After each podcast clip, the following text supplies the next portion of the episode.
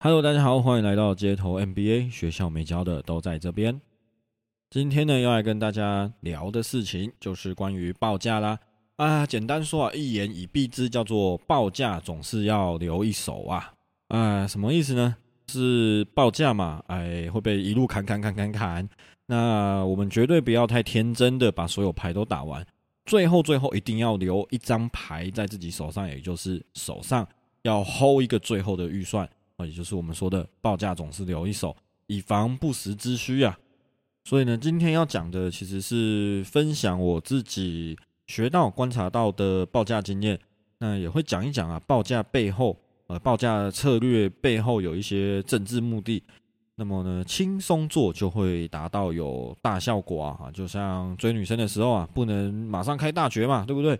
不然交往之后就没招了，我会被嫌不够用心啊，甚至有可能会有戴绿帽的可能嘛，是不是？呃，也是一样的。我们在开始之前呢，也是讲一下警语好了。哎，这个完全是根据我个人的经验啊，米贵个人的经验，不一定适用于每一个产业或者是每一个公司，所以大家斟酌一下，看一下是不是符合自己公司的文化还有产业特性，才可以来使用哦。OK。好，那么首先我们就来讲第一个要点啊。第一个要点就是报价让步策略不可动摇。什么意思呢？就是报价时啊，我们一定是出高再砍低嘛。为什么？因为出高价讲的是我们讲身价，讲我们的 kimoji 的术语上，我们叫做定锚，哦，就是那个船的锚定下去，定锚策略。哎，其实出过社会的人都知道啊。我第一次报价真的就听听就好啊，只是。大家互相喊一个心中的价值感嘛，最后也不会是这个价格成交啊。哎，买家那边也知道啊，他也知道第一次喊是对方喊面子的问题嘛，对不对？后面还有很大的空间，我们可以来瞧啊。我会一步一步的砍下去，所以啊，防止砍价的手段其实有非常多，我们这边先不细谈，我们就先谈。已经进入价格战了啊！我们要怎么样的出牌，怎么样的让步，才可以保护到我们的价格，同时呢，也帮对方做到了人情。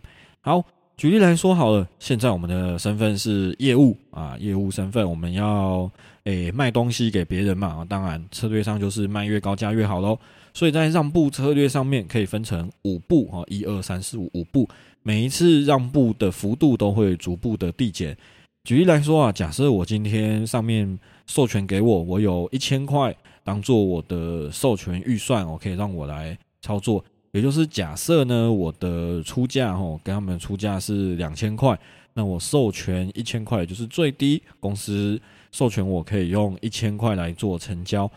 让步策略要怎么让呢？刚刚讲的每一步都逐步的递减，也就是第一次我先让四百块变成一千六。第二次我让了三百块，哦，变成一千三；第三次我让了两百块，变成一千一；第四次我让了五十块，变成一千零五十。所以我的让步呢，从四百、三百、两百、五十这样子的让步。所以大家有注意到吗？我每一次让都一定不会让的比上次还多。这一条是神圣的底线，大家一定要踩好。为什么？因为如果啊，我让步让的比上一次还多。比如说，我原本让四百，我再来让三百，再来呢，我突然让五百，哎，那这个，哎，买家那边嘛就会错乱嘛，就想说，我靠，你根本就是还有很多空间可以让啊，那你之前到底是在装什么？哦，就跟这个假矜持嘛，哦，俗语说讨厌讨厌拉链在后面这样子啊，口嫌体正直，哦，这个是。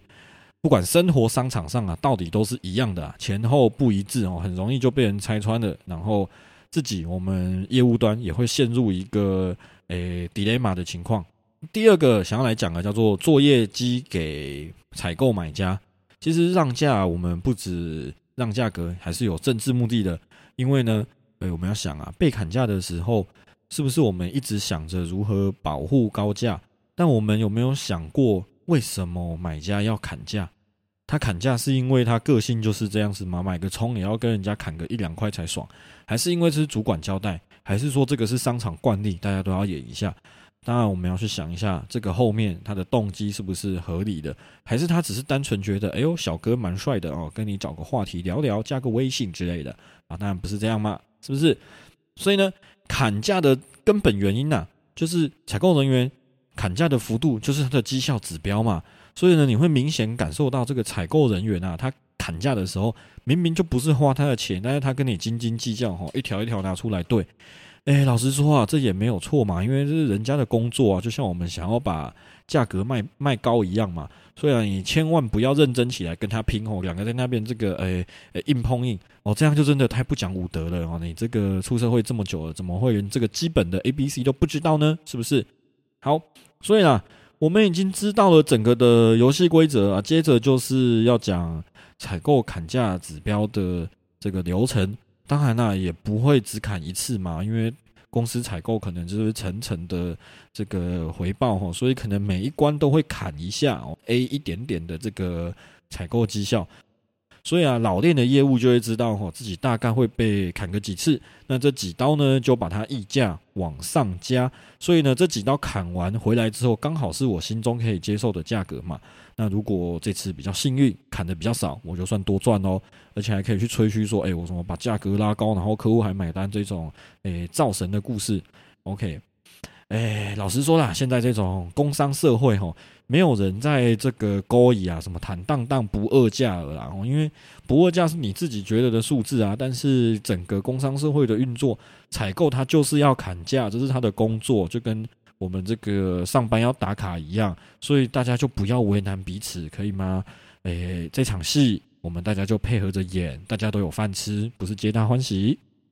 好，第三个就来讲这次的重点啊，叫做留一手，以防万一。所以，我们上面已经讲到啊，既然我们已经知道，诶，要留一些空间被砍嘛，但是不管怎样，我们还是要自己留一手哦，甚至留两手，因为我们永远不知道报上去之后到底会发生什么样的事情嘛，会不会是他们的主管或者是其他财务有意见又要调整，会有一些变卦呢？所以我们回忆一下刚刚我们上面的案例哦。我授权一千块的让步空间，一千块的扣打，但实际上我只让了九百五十块，也就是最后成交价格是一千零五十块，剩下五十块就是我所谓的压箱宝，也就是这一篇讲的留一手啦。诶，没有意外的话，这样成交，那这五十块我就拿来当做我的保底业绩哈，来跟老板邀功啦。Alright，哦，但是如果这样子做啊，诶，其实不太符合。呃，我们这一个频道的价值观嘛，因为这样太清纯了啊，我们不是这一种呃走清纯派的，我们是稍微有一点心机的啊，所以下面来分享暗黑的邀功方法。暗黑的邀功方法与情境分析。情境来说呢，现在啊，客户跟你说一千三太贵了，要降到一千一才可以成交。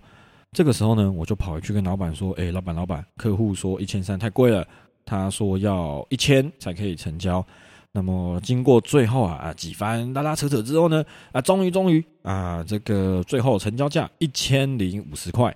好，所以快速 highlight 一下重点哦。原本说一千三太贵，要一千一才可以成交嘛。啊，然后我就跟老板说要一千块，那最后成交价是一千零五十块。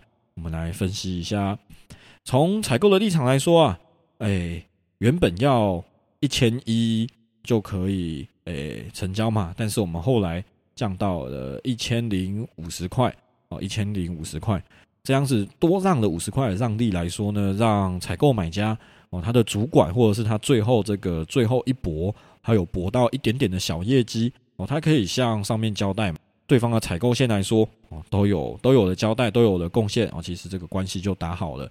当然，这个不是重点，重点是第二个我想要讲的，对于我们业务的立场啦。呃，先讲比较高义的例子哦。业务立场来说，如果我们原本就很高义哦，很老实的告诉老板，报告老板，这个客户说一千三太贵了啊，要一千一啊，他才愿意成交。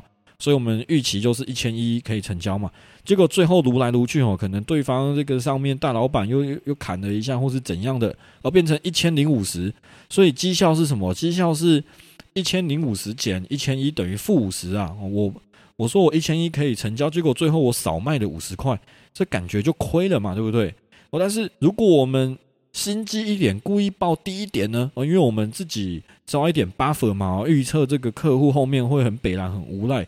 哦，再往后再杀低，所以我们跟老板说，诶，老板，这个客户一千三太贵了，呃呃，客户说要一千块才可以成交啊，实际上是客户讲一千一嘛，但我们抓一个八分，一百块八分哈，跟老板报一千块啊，所以诶，这一千块就是老板的认知嘛，对不对？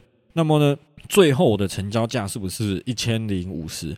所以等于是什么？等于是我在这个底线上面我又拉了五十块起来。感觉上来说啊，哦，就是我有赚嘛，对不对？因为原本，哎，老板预期只能卖到一千块，但是我多卖五十块啊，所以这个赚了哦，这个有功劳了。那当然了，这个情况也蛮常见的嘛，常常就是采购哈，跟我这边都讲好了，就往上送，就送完之后，他又跑过来说啊，不好意思，不好意思，这个这个，我们主管啊有一些意见，然后什么的，那基本上就是砍价嘛啊，因为可能主管也有。业绩压力之类的啊，因为这个主管整天叫下面的人砍价嘛，结果自己都没有砍，那下面小朋友怎么看主管的，对不对？主管的威信在哪？是不是？哎，不是那个大陆的威信哦，是威望的威哦，信用的信。OK，所以呢，我们在业务报价里面，我们这种比较诶有经验的业务员都知道，在报价的时候，我们也把这个考虑进去的啦，是不是？后面留的一两手哦，就是为了后面这个可能我们讲的 surprise 来做的。OK。所以说啊，如果我们真的太高一次就把牌打完哈，全部人情绩效都做给基层采购，那后面他的采购主管我们就没有牌了嘛，那就就很麻烦呐，对不对？嗯，所以呢，我们自己手上抓了一些的缓冲，哦，到时候可以跟采购拉扯，或是换一些人情嘛，啊，比如说这个啊，真的不行啊，这价格很紧绷，你要我们再降就几乎没有利润了。啊，不过呢，我们很重视你们客户这一单，对大家来说合作关系也很重要。哎，我去想办法跟我们主管瞧看看。OK，啊，那我这么听，你应该看得出我们公司的诚意吧？OK，好，那那这个就是什么？表面上演的好像很为难嘛，但是实际上都在我们的预料之中啊啊，这个环节切记切记，一定要入戏。哦，让采购感觉我们是真心燃烧生命在帮他调价格哦，这个人情要做下去，一定要做好哦。再加上啊，前面也非常懂事哦，非常配合的让了很多利给他，这样那当然这个让利全部都是我们的溢价空间嘛，本来就是要给他砍的啊，所以这个戏这样子演啊，米贵掐指一算，后面彼此的合作应该是顺利又愉快的。All right，好。所以呢，我们哎，最后来总结一下这一篇的重点了。总结一下啊，呃，第一个就是呢，报价的让步策略是越让越少，这个让的幅度步伐越来越小，这是自古以来神圣就不可动摇的底线。第二个就是我们要懂得做绩效给买家。他就是要砍价，所以我们一定要把这个空间做出来，做球给他砍哦，有砍才有机会往后弹，有砍才有机会往后弹。